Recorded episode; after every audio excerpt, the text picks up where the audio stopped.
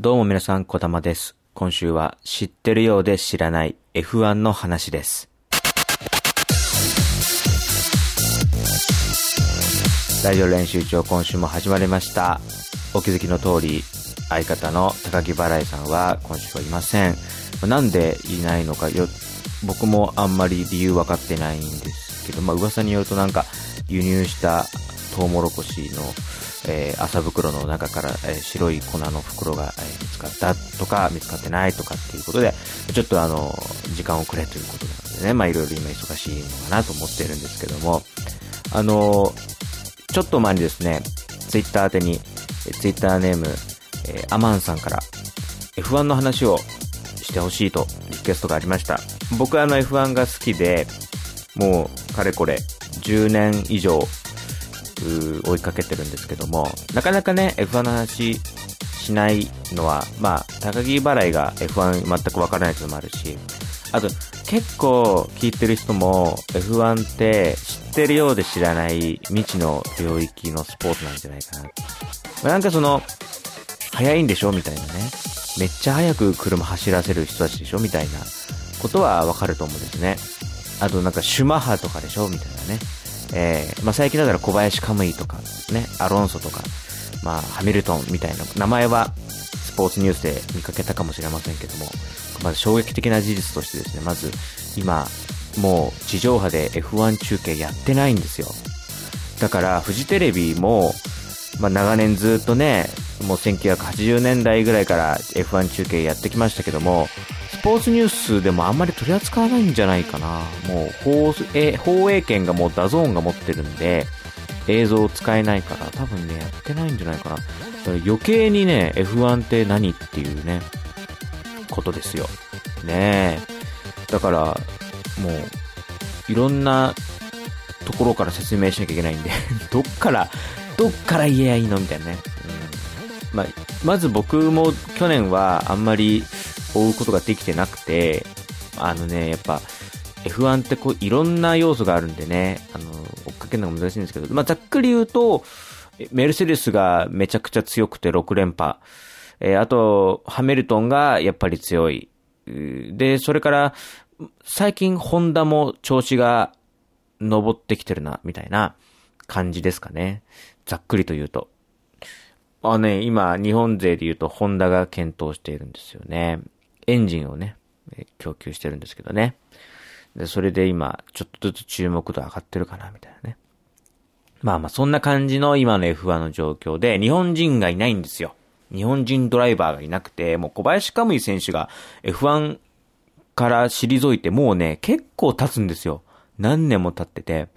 っぱ時の流れって恐ろしいなってね、ついこの間、ザウバーで、華麗に鈴鹿でオーバーテイクを決めていたような気がするんですけども、もうあれも遠い昔のことになっちゃって。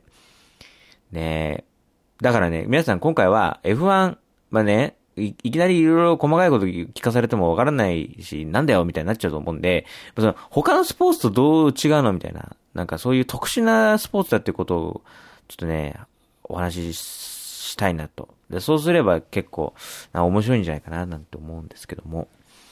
まあね、F1 ってめっちゃ特殊で、まあまずその、スポーツなのっていう 議論から、まず始まっちゃうと思うんですけど、めっちゃ体力使うし、筋力使うし、忍耐も求められるし、とにかく体資本ですね。もう、まあ簡単に言えばですね、あの、めちゃくちゃ強烈なジェットコースターに1時間半ずっとさらされるみたいなスポーツなんですね。もう、だって、その、コーナーを曲がるでしょ。まあ、その、要は、例えば、街中でね、交差点を曲がります。交差点を右折しますと、何キロぐらい出してますかね。大体ね、まあ歩行者もいるかもしれないしっていうんでね、2、30キロとかでね、こう徐行しながらとか。まあどんなに空いているガラガラの道だって、50キロ、60キロで曲がることは無理ですからね。F1 の場合ね、一番遅くたって、100キロ以上は出てるんですよ。で、だいたい200数十キロで、えー曲がってます。で、そんなこんなをですね、レース自体は1時間半ぐらいあるんで、えー一周約4キロからあぐらいかな ?4 キロ前後のサーキットが多いんですけど、それをぐるぐるぐるぐるぐるぐるぐるぐるぐるぐるぐるぐるまあ、もうちょっとでバターになっちゃうんじゃないかっていうぐらいぐるぐるやりまして、1時間半で出来上がりましたっつって。で、順位を決めるんですよ。で、だから、カーブ曲がるたんびに、左右に 4G とか 5G とか、まあ自分の体重かける4倍とかかける5倍ぐらいの圧力が全身を襲うわけですね。それに耐えながら、ハンドル操作をしながら、そのハンドルの上にもめちゃくちゃいっぱいつまみがついていて、車のいろいろな部分を調整できるようになってるんですね。まあ、オートマ車じゃないんで その、はい、もうこの車を走らせるだけですよ、みたいな、ゴーカードともわけ違うんですよ。その、今ハイブリッドなんで、その、例えばじゃあ、エンジンと、その電池、バッテリー出力との割合をどうするかとか、まあ、吸気量がどうだとか、まあ、ギア比とかそういった大掛かりなことはまあ、あんまりできないかもしれませんけど、まあ、いろいろな調節をしながら走るわけですね。だからもう左右にブンブン振られながら、それに耐えながら、でもハンドル操作しながら、ライバルを追い抜きながら、抜かれながら、でもピットストップでタイヤも交換しなきゃいけないけど、それを考えながらみたいなのをずっと1時間半やるっていう、めっちゃくちゃ過酷なんですよ。だね、あの見てください。ちょっとあの F1 ドライバーで検索していただくとですね、まあ皆さん大体首が太いですね。もうあの、その G に耐えなきゃいけないから、頭がガーンってなっちゃうから、それをぐっと耐えるために、めちゃくちゃ首太くなってるんですよ。あの、もう、顕著で言うと、佐藤拓馬選手。まあ、今はね、F1 じゃなくてインディーカーっていうアメリカの方の、また似たような、あまあ、似たようなって言ってしまうとファンからは怒られてしまうかもしれませんけども、まあ、もちろんその F1 って何っていう方にしてみれば、まあ、似たようなスポーツと言って差し支えないかなと思うんですけども、そちらの方で今大活躍してて、あの、本当に、あの冗談抜きで、あの、本当にアメリカで成功した日本人スポーツ選手みたいなことで言うと、そこに入ってくると思います。イチローとか、あの、そういった野茂とかね。まあ、メジャーリーグが今まで主だったですけども、このモータースポーツっていう域で、佐藤隆馬選手、今すごいですよ。インディ500っていう伝統のレースで優勝して、あの、本当にそのレースで優勝するのが、あの、モータースポーツドライバーの夢って言われてる、そう、大きなレースを優勝しましたからね。そう。で、まあまあ、話それましたけどね。あの、だからちょっとム、ムキムキ系がグッとくるわ、みたいな女子の方々ですね。ちょっと今検索してみていただけると。でもね、あの、面白いことにね、かと言ってね、あの、バッキバキの 巨人みたいな、ハルクみたいな人じゃないですよ。あの、F1 って要は軽いければ軽いほど有利なんですよ。で、コックピットも狭いから、ガタイもちっちゃければちっちゃいほど有利なんですよね。だからちっちゃいけど体力あって首太いみたいな人がいいんですよねって言うとまた怒られそうですけども。だから結構皆さん小柄なんですよね。160センチ台とか、大きくても170前後。180以上あると、ハンデになっちゃうんですよ。あのー、体大きい、えー、から車に体が入らない。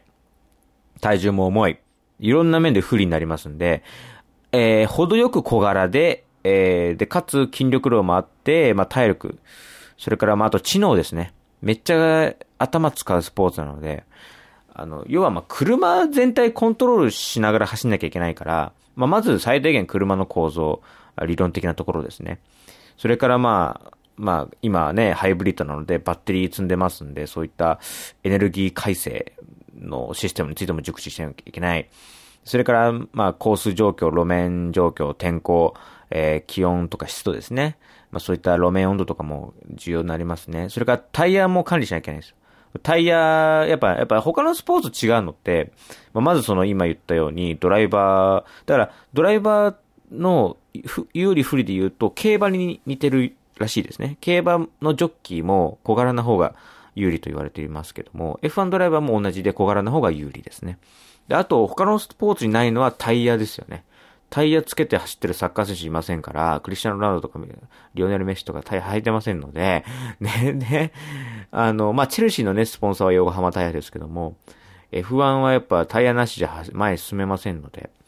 で、F1 のタイヤってまあ普通のタイヤもそうですけどね、あの、細かいこと言うと、あの、ドロドロ溶けながら走ってるんですよ。で、ゴム溶かしながら、べっちょべちょになってるわけですよ、ゴムの表面が。べっちょべちょにした状態で、ぐわーっと走ってて、で、その、べっちょべちょの、まあ、接着剤みたいな、へばりついてる状況だから、路面に食いつくわけですね。路面にぐちゃっとひっつくと。だから、ひっつけばひっつくほど、しっかりと曲がれるんですよね。例えばその、アイドルプレーニング現象っていうことがありますけども、まあ、あの、大雨の日、ね、原付とか車で走って、怖い思いした方多いと思います。ね、それはなぜかっていうと、地面とタイヤの間に水の膜が、水の層ができるからなんですね。その水の上で走るから、ぐるぐるっとこう、タイヤが路面を掴みきれないで滑ってしまうと。で、これが F1 にも起こりうるわけですよね。で、ましてや、すごい高速回転でタイヤぐるぐる回ってて、で、すごいスピードで走ってますから、ちょっとでも滑ると、ほんと大事故になるんですよ。だほんとそれもすごいんですよ。あの、まあ、なかなか行動で200キロかっ飛ばしてたら、まあ、まず捕まるんで、そういう経験は皆さんないとは思いますけども、まあ、例えば海外でアウトバーンで走ったことありますとかっていう方ならわかるかもしれませんけども、やっぱ高速の状態で、車の姿勢をコントロールするって、結構怖いんですよね。で、あのー、言っときますけどね、あのー、ちょっとね、高速道路でいい気になってすっ飛ばしてる人たち、走り屋気分でやってるかもしれませんけどね、僕から言わしてみればね、へでもないですよ。本当に。本当に。あの、これもそうだよね。F1 の悪しきイメージとしてなんか暴走族みたいなこと言われるかもしれませんけども、ちゃんちゃらおかしいですね。行動で、ちょっといい車乗って、かっ飛ばして、なんか走り屋気分になって、まあ、な、イニシャルいく、なんだか、イニシャル A なんだか B なんだか C なんだか知りませんけどもね。まあ、あれはまあ架空の話ですから、あれあれはまた別でいいとして。あのね、次元が違うんですよね、全然。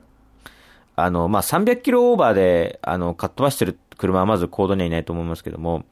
で、それでいて、すごい繊細な車、もうとにかく走ることだけ、前に進むことだけをほぼ前提に作られてるものなので、普通の一般車とかとは全然わけ違うんですよね。で、それでいて、頭、頭部も、あの、露出してますからね、外に出てますから、守るもの何もないっていう状態で走ってるので、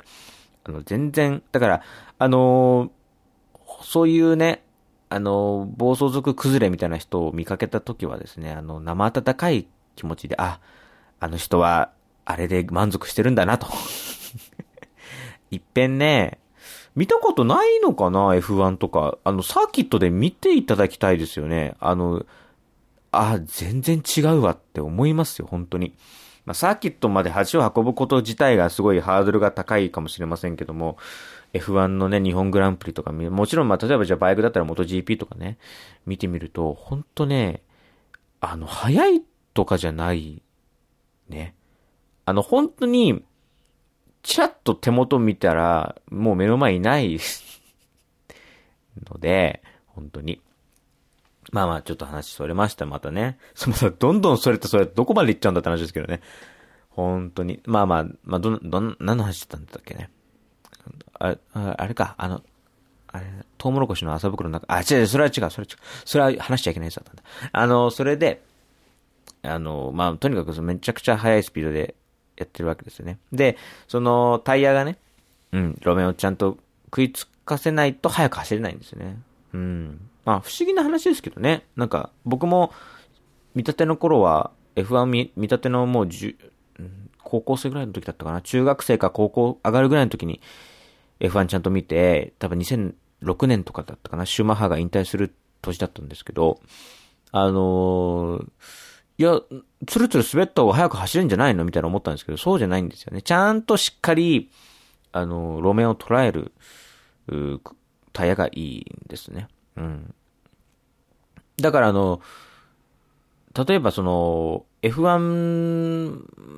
今ね、スリックタイヤって言って、溝がないタイヤなんですね。ツルツル表面が。のぺっとしてて、でもあの、行動を走ってる普通の乗用車の車って、大体溝入ってるじゃないですか。まあ、あれって、まあ、いろいろ性能の話もいろいろあるんですけども、もう一つは、あの、表面の、その摩擦面積、表面の面積を、あの、タイタイヤがその地面に接する面積を溝の分だけ減らすことによって、ちょっとスピード抑止みたいな効果も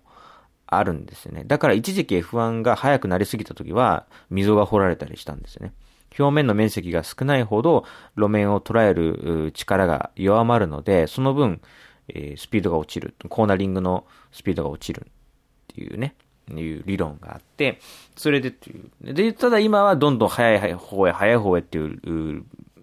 なんていうの、流行りなんで、そういう流行。F1 もね、流行いろいろあるんですよね。だから今、こう、ゆきぽよとかね、えー、みちょぱとか、そういった方々がですね、大丈夫かな？あの27のおっさんがさ、覚えたてのひらがな芸能人の名前をちょっと言ってみたからさ、間違ってたら恥ずかしいですよね、ほんとね。あの、僕の法則としては、あの、ひらがなの女性芸能人、流行発信しがちっていうあるあるがあるので、まあ、キャリーパムパム師匠から始まりね、みちょぱ、ゆきぽよね、そのあたりがまあ、藤田ニコルさんとかそういう例外もまた時々いますけども、まあ、大体ひらがな芸能人に注目しておこうみたいな 流れが ありますんで。だから、あのー、そういう F1 もね、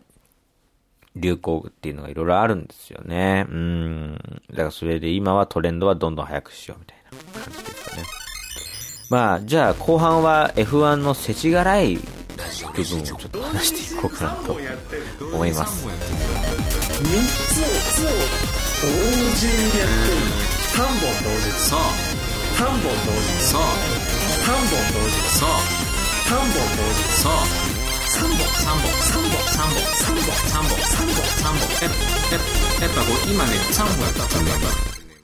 たはいねというわけであの F1 ってめっ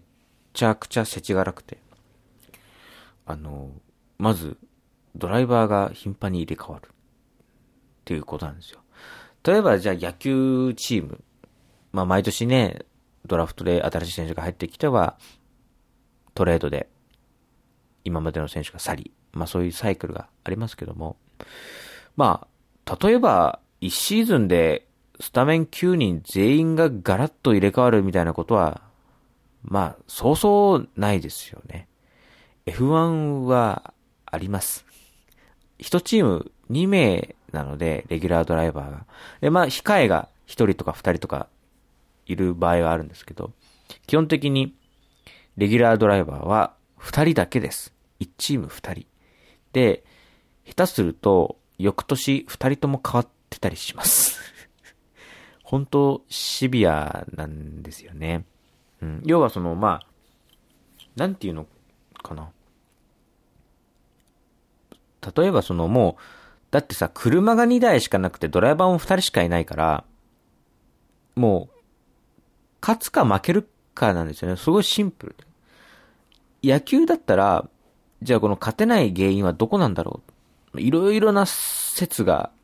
あの、唱えられると思うんですね。投手陣が弱いからじゃないかとか。いや、長距離を打てる手法がいないからじゃないか。パワーヒッターが必要なんじゃないか。いやいや、しっかりと1番から順番につなげていけるような技術のある選手が必要なんじゃないかとか。まあ、いろいろあるじゃないですか。でも F1 って2人しかいないから、あの、言い訳が効かないんですよね。で、しかも個人競技でもあるし、まあ、チームスポーツでもあるんだけども、でも成績は個人一人一人につくので、例えばじゃあ、あの、順位つくじゃないですか。だからチームメイト同士でも1位、2位って順位がつくんで、まあ、まあ、個人競技であり、チーム競技であるっていうところなんですけど、だから、成績がもう明確についちゃうんですよ。1位から何十位までね。だからもう単純に成績が悪いこいつ首みたいな、本当そんな感じなんですよ。本当に。だから、本当はあの、ドライバーが安定してるっていうのは、上位のチームだけですね。メルセデスとかフェラーリとかレッドブルとか、そういったところで、あの、中堅以下は、本当にコロコロ変わります。あの、シーズン途中で変わることもあります。うん。だから例えばサッカーだったら、そのシーズン途中でレンタルで移籍してきました。よろしくお願いしますみたいなのあるじゃないですか。違いますからね。F1 は2つしかシートがないから、あの、ところてん方式で押し出されるんですよ。誰かがクビになって誰かが入ってくる。誰かを使いたければ誰かをクビにしなきゃいけないっていう、そういう世界なんですよね。めっちゃくちゃ厳しくて。で、おまけに、金もものすごいかかります。あの、リッチっていう言葉が当てはまるかどうか微妙なのは、その、なんていうのかな、きらびやかでゴージャスっていう印象もあるかもしれませんけども、まあ、大体その F1 のその運営費に消えていくお金なので、例えばその、毎日高級なもん食ってるとか、そういったこ意味合いでのゴージャスっていうのはまあ、まああるかもしんないけど、でもよっぽどでも、サッカーのスター選手とかの方が、もしかしたらいい生活してるかもしれないですね。例えばその、毎年ね、あの、スーパーライセンスっていう、あの、めちゃくちゃ、すごい免許証。本当なんだもんだって。スーパーライセンスって、あの、国内の A 級ライセンス、B 級ライセンス、C 級ライセンスとかっていろいろあるんですよ。で、それはすごい厳しい試験をクリアしないと取れない特特殊なライセンスで、その、ただの運運転免許証とか、あの、教習所で取れるような免許じゃなくて。で、それが終わるとその上に国際ライセンスっていうのがあって、まあ他の海外でレースをやる上で必要なライセンスっていうのがあって、それもまた階級がいくつかあるんですけども、それのさらに上、F1 を走る上に、上で必要なライセンスっていうか、スーパーライセンスっていうのがあって、これはいろいろな、あの、資格取得に際しては、基準が厳しく設けられていて、まあ単純にその、運転が上手いのはもう大前提ですね。その上で、他のレースでどれだけ成績を収めているかっていう、その業績、まあ今までの成績が問われたりとか、あとはまあ、奉納金。うん。そうね、スーパーライセンス取得にはですね、あの、まあ、1000万ぐらいは、なんか払うらしいです。あれだよその、ライセンスくださいフィーだよ。その、なんかその、1000万払ったから、コストコが安くなるとか、そういうことじゃないよ。あの、全然違うよ。違います。1000万円とか、2000万円とかって、これもまたね、これもね、日本の携帯会社と一緒ですよね。あの、長くいればいるほど損をするっていうね。あの、新人をね、新規契約をやっぱり優遇する、うてらいがありますよね。うん。それと同じで F1 もそうで、どんどんね、あの、年を重ねれば重ねるほど、年々、雪だるま方式で、その、スーパーライセンスの取得費用っていうのがね、上がっていくらしくて、まあ、詳しい数字は明らかになってないんですけども、だいたい1000万から2000万とか。1年間走らせてくださいの、1年間よろしくお願いしますって言って1000万差し出すっていう、そういう世界なんですよね。んで、あと、チームもそうで、メルセデスチームは、なんとですね、来年の、あの、来年2020年、まあ、今シーズンですね、2020年走らせてください。よろしくお願いしますつって6億円差し出すらしいですから、なんで、なんでかっていうのはよくわかんない。それは知らない。それはもう、それはほら、そういうもんだからさ、そういう慣例だからさ、みたいな感じで FIA さんがね、あの、殿がね、殿様の FIA さんが、なんか、その、いやいや、それはまあまあまあまあ、まあ、みたいな感じで6億円 要求してるらしいんですけど、なんでかは、なんでかは知りません。そんな僕みたいなその下級の国民にはもう一切知らされない闇の部分なんで、もうそれ以上足突っ込むとちょっと怖いんで、ちょっとやめときます。それはもう世界経済うんぬんかんぬんみたいな話をしてると、ちょっと僕頭痛くなってきちゃうの。お腹も痛くなっちゃうんで、それちょっと考えないようにしてるんでね。あー、もうそんな感じなんですよ。で、とあと、サーキットもそう。あの、F1、F1、F1、レース、買い出させてくださいお願いしますって言って何十億円みたいな、そういう、そういう世界。うーん。で、そのお金がどこに消えてるか知らない、それ。おうおうわかんないわかんない。え、どうぞ知らないよ。あれかな？忘年会の会費かな？だいたい、ほら、ね、ね、ね、あの、ちょっとずつ積み立てしてさ、じゃあ、あの、年の瀬になったら、ね、社員旅行でも行こうよ、みたいな感じで止めてると思うよ。もしくは、あのね、あの、お年玉のお母さん銀行みたいな感じね。うん。ほら、あの、ハミルトン君もそんないっぺんにね、大金もらっても使い切れないでしょだから、あの、私が管理しててあげるって言って、あの、銀行に納めちゃってね。まあ、その後はどう、どうなってるかってよくわかんないです。まあまあ、そういう、そういう、そういう世界だっていうね、そういう特殊な世界だっていうね、いうのが、それが、F1 です。ねえ、F1 です。だ本当ね、世知辛いですね。だから、本当にね、毎シーズン毎シーズン、新鮮な気持ちで見れるっていうのはもちろんありますね。チームもコロコロ変わりますしね。あ、これもなかなかないかな。だってさ、だってさ、近鉄バファローズとさ、オリックスブルーウェーブがさ、統合するみたいな話になった時ってものすごい話題で、で、ライブドアがどうとかね、いう話になった時も、古田選手会長をはじめね、あの、その、球界が揺れたじゃないですか、ストライキするしないみたいな話になって、僕もよく覚えてますけど、僕も野球ファンではないものの、やっぱりニュースで連日取り上げられていましたから、うわ、すごい大変なことになってるなって、どんな、どうなっちゃうんだろうなって思ってました。F1 はそれが毎年起きてますからね。あの、チームが消えは現れ、消えは